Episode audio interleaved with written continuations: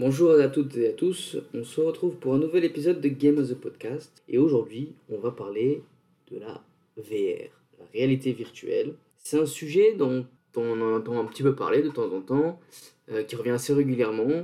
Ces derniers temps on en a pas mal parlé parce qu'il y a eu pas mal d'annonces de nouveaux casques. J'en ai évidemment parlé la dernière fois dans l'épisode sur le métaverse. Mais c'est un sujet où on a l'impression euh, que tout le monde s'y connaît un peu et on entend beaucoup d'approximations. Et aujourd'hui, je vais vous proposer justement de revenir un petit peu sur euh, l'offre, sur ce qu'on entend dessus, sur euh, les chiffres aussi. Ça va être l'occasion d'enfin de vous en donner parce qu'on entend souvent des gens dire bah, la VR, j'y crois pas, la VR, ça marche pas trop, la VR, c'est une niche, ce genre de choses. Et donc, on va voir tout ça. Et on va voir aussi, on va terminer par les difficultés et essayer de comprendre pourquoi justement la VR euh, n'explose pas comme on aurait pu l'espérer il y a quelques années. Alors avant de rentrer dans le vif du sujet, euh, je vais donner des chiffres, euh, parce que c'est toujours important de commencer par des chiffres. Ça nous permet en fait de mettre un petit peu en, relief et de comparer ça à d'autres bah, produits, à d'autres services, à d'autres industries. Alors la VR, j'ai pas mal, enfin, j'ai pas mal cherché, oui, et j'ai surtout trouvé quelques chiffres qui sont pas les plus récents. Ça date de 2020. C'est pas non plus euh, très vieux. Euh, c'est pas déconnant non plus en termes de rapport à l'actualité. Donc ce que j'ai trouvé, c'est des, des, choses, des sources que vous trouverez sur internet assez facilement. Hein. J'ai pas non plus, euh, pas non plus aller chercher euh, des études de marché sur des banques de données payantes. Donc on a notamment un chiffre, euh, bah, un chiffre classique, euh, le nombre de ventes de casques VR, euh, qui inclut aussi, alors même s'il y en a un petit peu moins, parfois dans certains cas pour certains produits, de la réalité augmentée. Certains casques permettent de faire les deux choses, mais c'est assez rare. Enfin, en tout cas, au global, on a 5,5 millions de ventes sur l'année 2020. Ce qui, pour du. Donc, tout confondu, toute marque confondue. Euh, cette année-là, on a eu aussi un autre chiffre qui était assez intéressant, qui était le 26 millions d'utilisateurs. Alors, 26 millions d'utilisateurs, c'est pas forcément des acheteurs, hein, ça peut être des gens qui ont, euh, qui ont acheté un casque l'année précédente et qui s'en servent en 2020. En tout cas, ça faisait, voilà, et ça peut être aussi des personnes pardon, qui ont joué euh, une seule fois, qui ont acheté un casque, ils l'ont essayé une fois et puis l'ont mis au placard. Voilà, ça compte comme un utilisateur et ça s'élève à 26 millions d'utilisateurs. Donc déjà, rien comme ça, euh, bon, on voit que c'est quand même des volumes, même si c'est sur le monde, hein, c'est quand même des volumes qui sont assez importants, pas non plus quelque chose de négligeable. Et en termes d'argent, ça représente 18,8 milliards de dollars. Et pour donner un petit peu de, référence, en 2016, c'était 6,1 milliards de dollars. Donc en 4 ans, ça a été multiplié par 3. Donc c'est quand même euh, une croissance assez importante. Il y a assez peu de secteurs, et on reviendra de segments du, du vidéo qui connaissent autant de croissance. On aura l'occasion d'y revenir par la suite. Mais gardez qu'en 4 ans, il y a eu un x3. Euh, quand on parle de VR, et une des difficultés sur ce sujet, c'est qu'on a beaucoup de prévisions. Alors c'est là où c'est un sujet qui est un peu plus compliqué à aborder parce que c'est beaucoup de prévisions sur l'avenir, sur des taux de croissance euh, dans les 5, 10 euh, prochaines années, et pas des, des chiffres avérés. Alors cela s'explique parce qu'il y a effectivement un certain certain emballement de la part des entreprises avec beaucoup d'investissements. Maintenant, l'avantage qu'on a par rapport euh, à il y a quelques années, c'est qu'on a un certain recul sur les produits, sur leur durée de vie, euh, sur leur, euh, leur, chiffre de vente. Et donc, ça nous permet en fait de ne pas avoir que des prévisions, comme on aurait pu y avoir il y a quelques années, mais aussi voilà, des chiffres plus concrets. Donc, j'ai quand même relevé ce chiffre de la, de la prévision de la croissance mais à prendre avec des grosses pincettes, puisqu'on parle, voilà, encore une fois, que de prévision. Ce chiffre, c'est elle à 20% de croissance par an, ce qui est, euh, ce qui est énorme, il faut le dire. Mais quand on regarde de 2016 à 2020, on a eu un x3, ce qui finalement, 20% par an, n'est pas non plus si euh, absurde que ça. Alors, quand on a cette prévision, et même l'évolution, c'est de dire, ok, de 2016 à 2020, c'est vrai que ça a explosé, on a eu beaucoup d'offres, beaucoup d'offres différentes, et on continue à en voir. Hein. On a eu Apple qui a annoncé... Euh, euh, un casque, on a Amazon qui en lance une nouvelle version, on a Sony qui a annoncé son PSVR 2 euh, pour début 2023. Donc ça continue, on a continué à avoir des offres et la question c'est est-ce que va y avoir un est-ce que cette croissance va se continuer auprès du public? Est-ce que finalement la croissance les taux de croissance qu'on a eu jusqu'à présent c'est parce qu'ils ont réussi à séduire une certaine partie de la population qui était intéressée pour la VR ou est-ce que ça va réussir à se transformer en produit de grande consommation? Vous savez qu'en économie, vous avez une courbe d'adoption, notamment quand on parle de nouvelles technologie, d'innovation. Et donc au début, vous allez avoir ceux qui sont vraiment très intéressés par le produit, par la technologie, et puis euh, ça va augmenter jusqu'à ce que la majorité de la population va s'équiper, et puis ça va progressivement stagner, puisque ça va être compliqué voilà, de, bah, de renouveler à chaque fois euh, l'objet en question. Notamment le cas, de, voilà, ça a été le cas pour les téléphones, ça a été le cas pour euh, les ordinateurs, ça a été le cas pour la télévision, etc. etc. Donc quand on regarde ces chiffres, quand on les compare on les met en comparaison avec le jeu vidéo, euh, tout seul, en 2020, le jeu vidéo, c'est 180 milliards de dollars euh, de chiffre d'affaires. Donc ça représente voilà, toute l'activité, toute l'industrie du jeu vidéo, c'est 180 milliards de dollars. Quand on compare à la VR, ça fait quand même donc 18 milliards, je rappelle 18 milliards,8 en 2020, face à 180 milliards en, en, pour le jeu vidéo, ça fait à peu près, c'est l'ordre de 10%, ce qui n'est pas du tout négligeable du coup.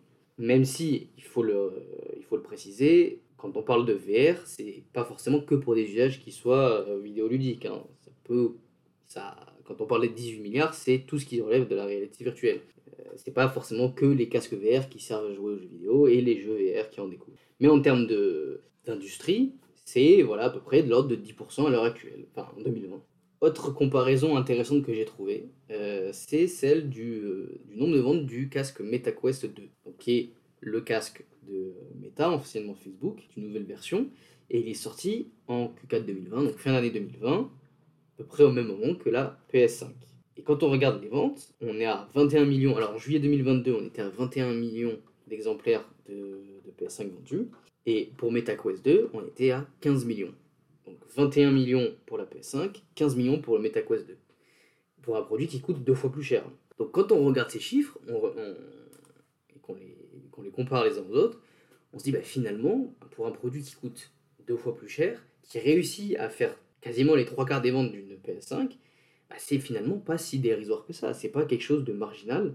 Et certains me diront que le MetaQuest ne sert pas qu'à jouer aux jeux vidéo, il sert à d'autres choses, et ils ont tout à fait raison mais comme une PS5, j'ai envie de vous dire. Une PS5 sert aussi à autre chose qu'à jouer, même si dans les faits, oui, euh, on est clair que c'est l'usage qui est le, que le plus vendeur, ça ne fait aucun doute, mais en termes de chiffres, on est quand même sur des, sur des choses qui se valent, et c'est assez surprenant par rapport à ce qu'on peut lire et entendre sur la VR, notamment quand on s'intéresse aux jeux vidéo.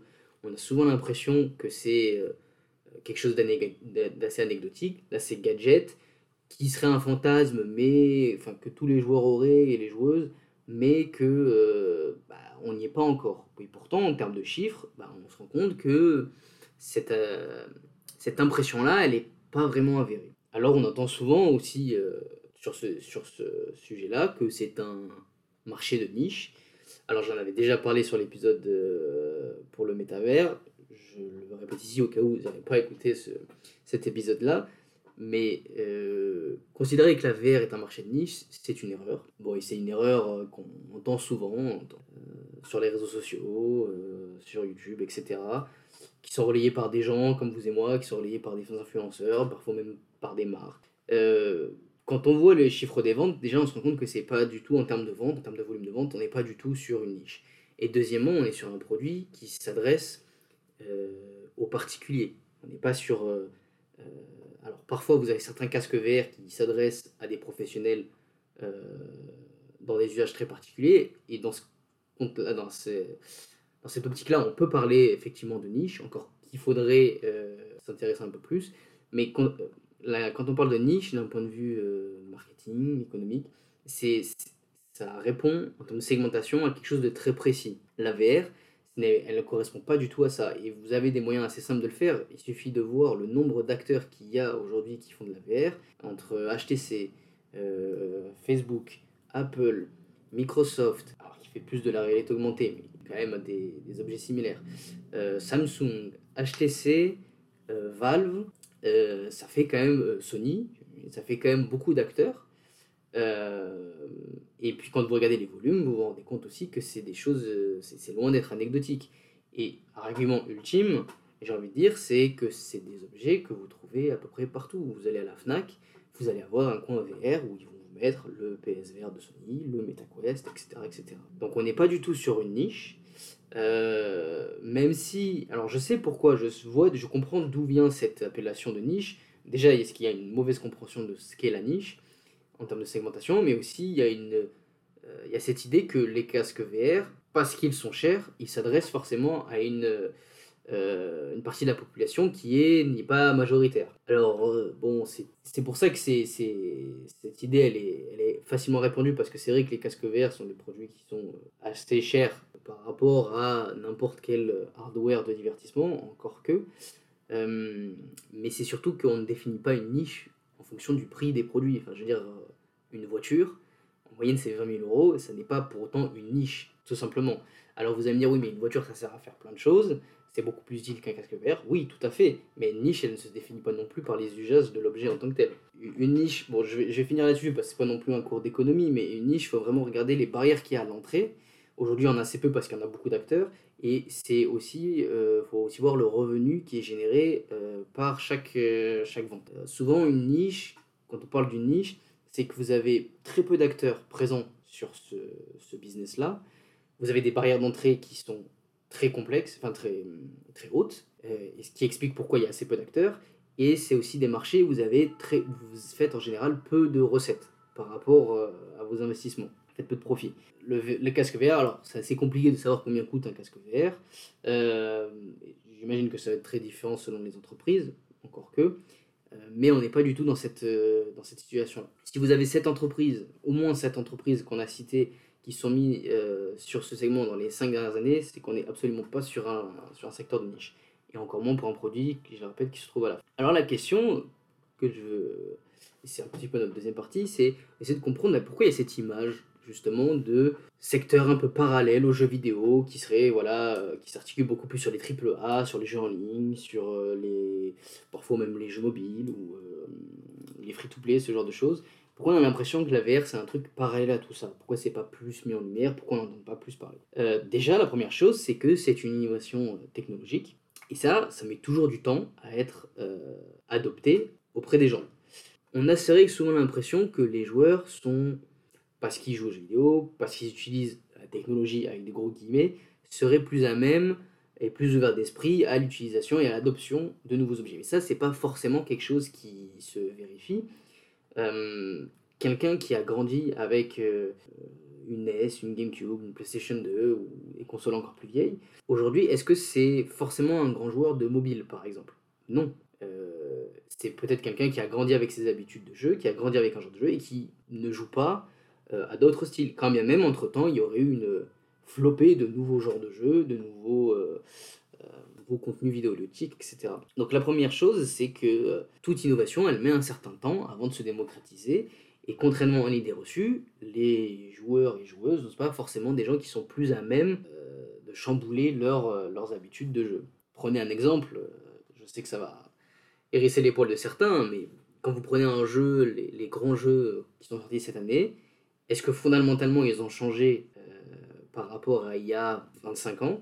Pas tellement en termes de structure, en termes de manière de consommer, euh, ces jeux ont globalement les mêmes formules. Alors, graphiquement, en termes de game design, il y a énormément de choses qui sont, qui sont arrivées, mais la manière de, de, consommer, entre guillemets, de jouer, elle n'a pas trop évolué auprès, euh, on va dire, du public euh, core gamer. Le second, second point qui fait que cet objet est marginalisé, bah, c'est le coût.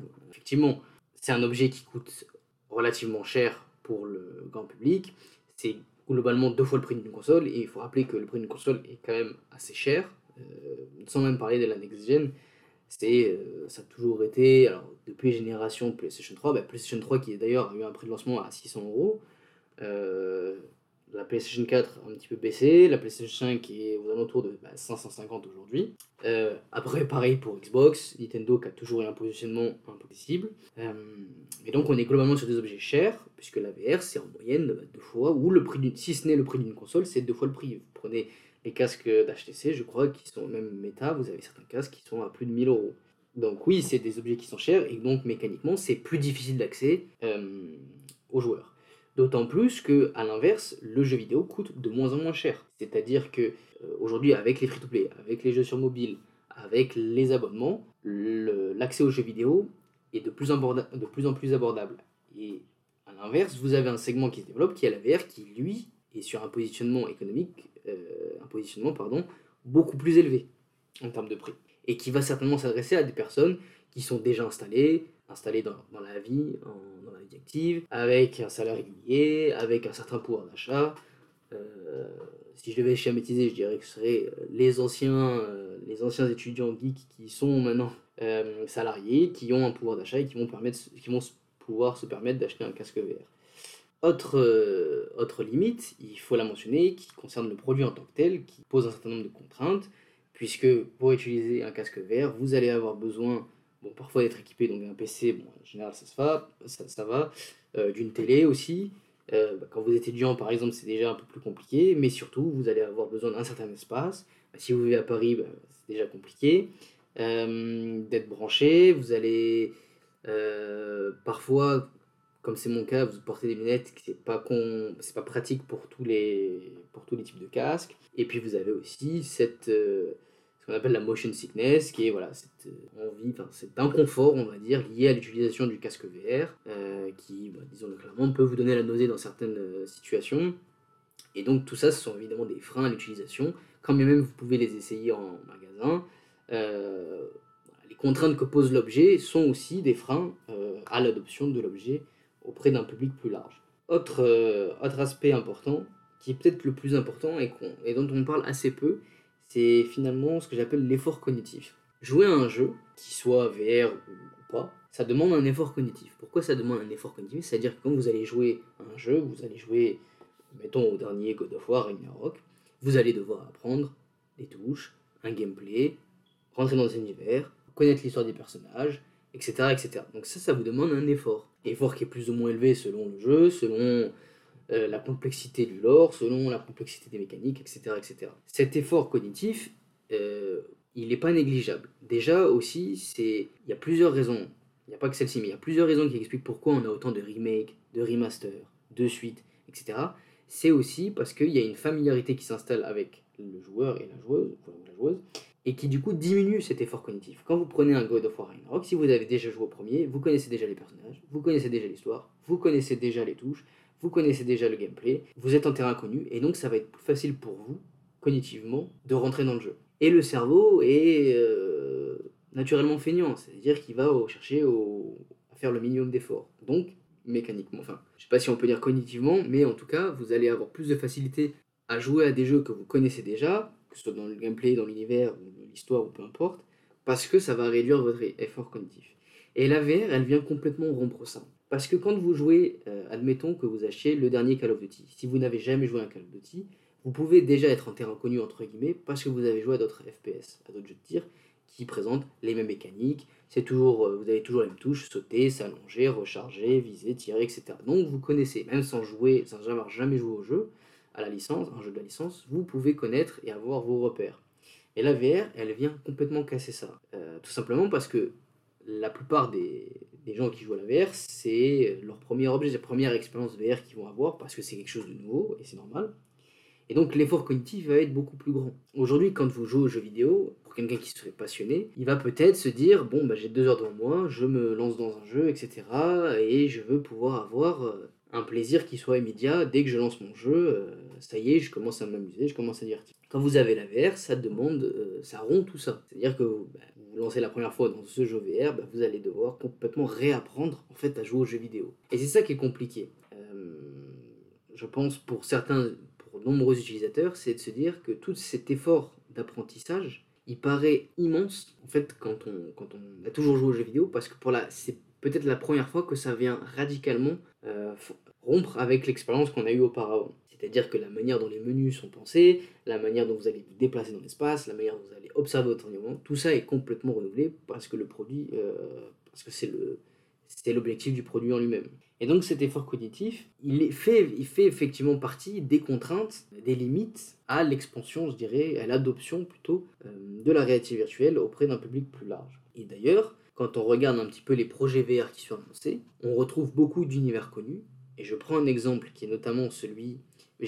On a globalement deux, deux grands jeux VR dont on a beaucoup parlé, qui est le premier Resident Evil 7, qui est un des premiers AAA à avoir été adopté en, VR. On a eu Half-Life Alix, euh, qui était justement le grand retour de la série Half-Life en VR du coup.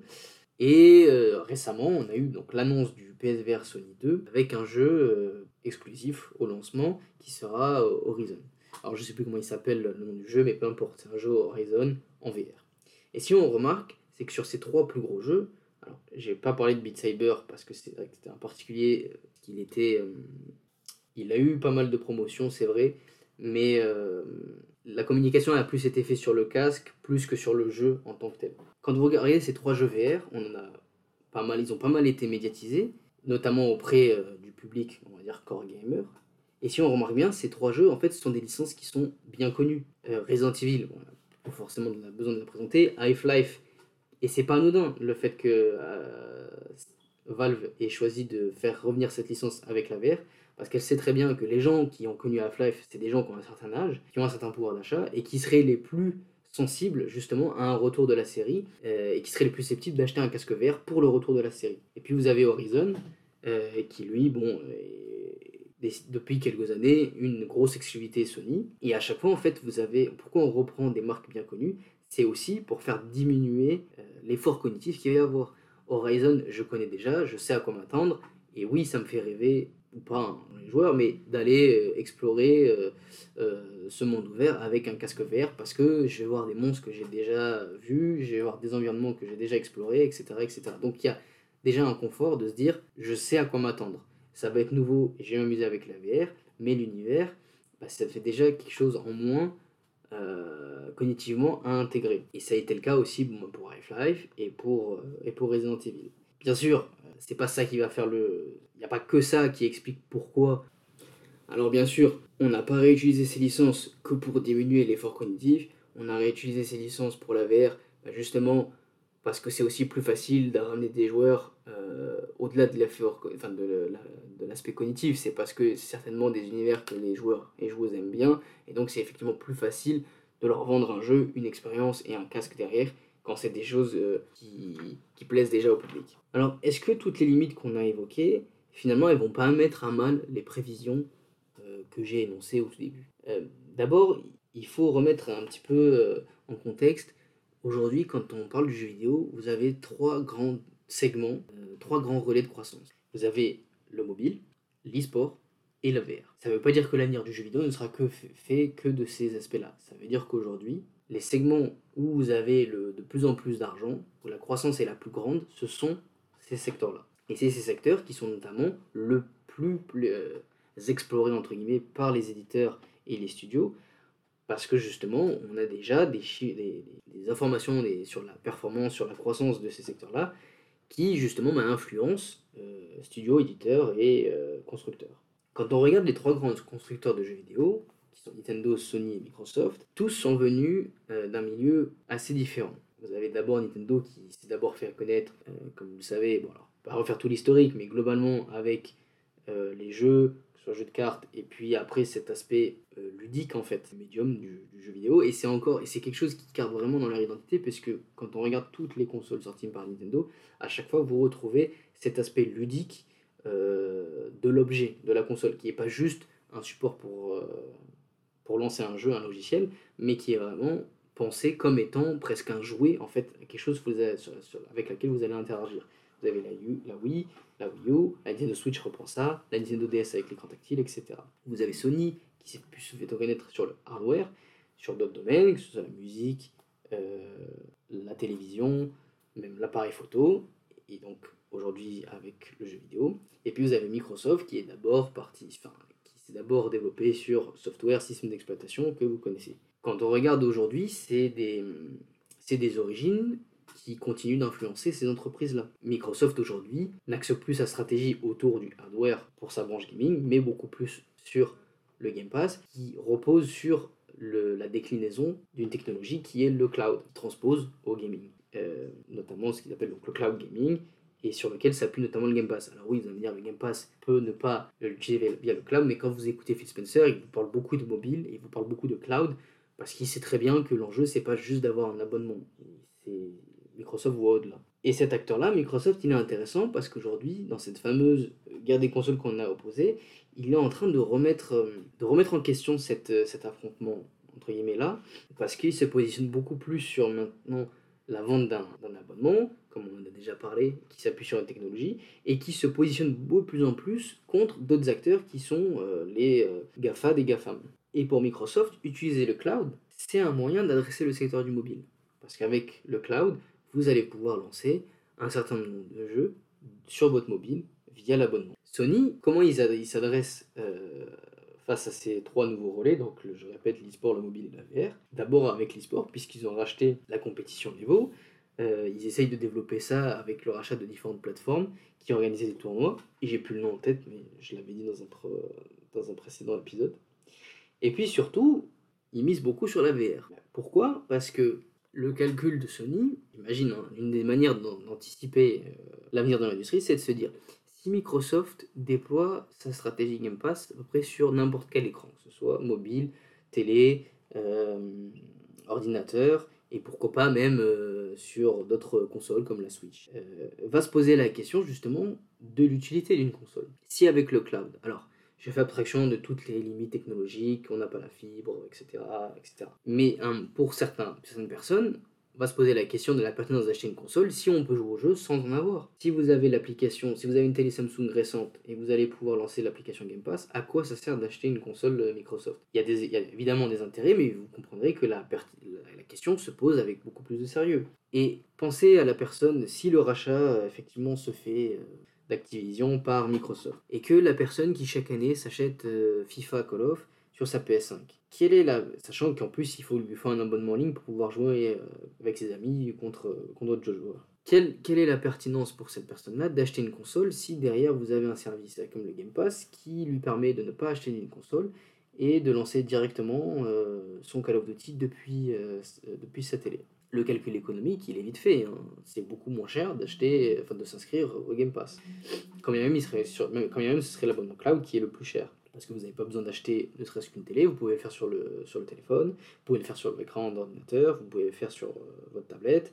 Euh, vous n'avez pas besoin d'un abonnement en ligne, vous n'avez pas besoin d'acheter le jeu, etc. Vous avez besoin d'acheter la console, etc., Et donc, cette situation-là, Sony évidemment est en train de réfléchir, il anticipe, il se dit mais que se passe-t-il si demain plus personne n'achète de console parce qu'on n'en a plus besoin pour lancer un jeu.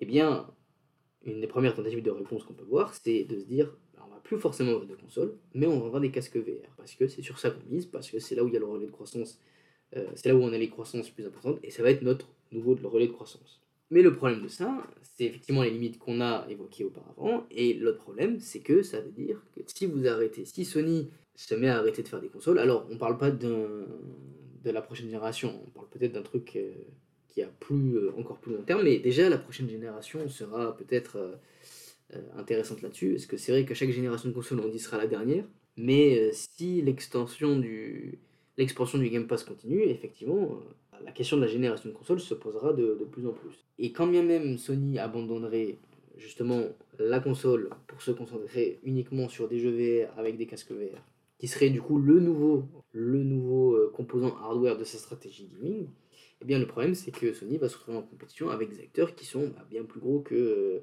euh, que lui. Et pas seulement Microsoft, parce que vous allez vous mettre en compétition avec Meta, avec HTC, avec Valve, etc. etc. Alors en conclusion, qu'est-ce qu'on peut dire? Effectivement, cet épisode-là, c'est. On a commencé au début par quelque chose de très concret, avec des chiffres, avec des limites, et puis progressivement on est allé beaucoup plus sur euh, de la spéculation sur ce qui allait se passer à la fin. Aujourd'hui, ce qu'on sait, c'est que Microsoft a annoncé vouloir continuer à faire des consoles pendant euh, une, durée, indéterminée, on va dire. Mais la question qu'on peut se poser, c'est est-ce que c'est encore pertinent quand leur stratégie repose tant sur le Game Pass? Tant que les gens achètent des consoles, me diriez-vous, pas besoin, il n'y a aucune raison que ces constructeurs abandonnent. C'est vrai. Mais aujourd'hui, ce qu'on voit, c'est que les ventes, globalement de la nouvelle génération, sont assez décevantes par rapport aux, aux attentes que ces constructeurs avaient quand bien même, je vous l'accorde, il y a des problèmes de pénurie qui rendent la distribution compliquée, mais justement, ça pourrait encore plus accentuer justement ces réflexions autour de bah, un avenir sans console. Miser sur la VR, malgré toutes les contraintes qu'on a pu évoquer, semble être la voie que euh, choisit Sony, sans pour autant délaisser les consoles, on est bien d'accord. La méthode que semble plébisciter Sony pour le moment, c'est d'adapter des IP bien connus, on l'a vu avec Horizon, au format VR pour réduire, justement, comme je l'ai dit, l'effort cognitif. Mais est-ce que ce sera suffisant pour, euh, pour développer ce nouveau secteur, ce nouveau segment de l'industrie du jeu vidéo? Ça, seul l'avenir nous le dira. Je vous remercie pour votre écoute, j'espère que vous avez appris des choses, j'espère que cet épisode vous a plu surtout. Et puis en attendant, je vous dis à bientôt, salut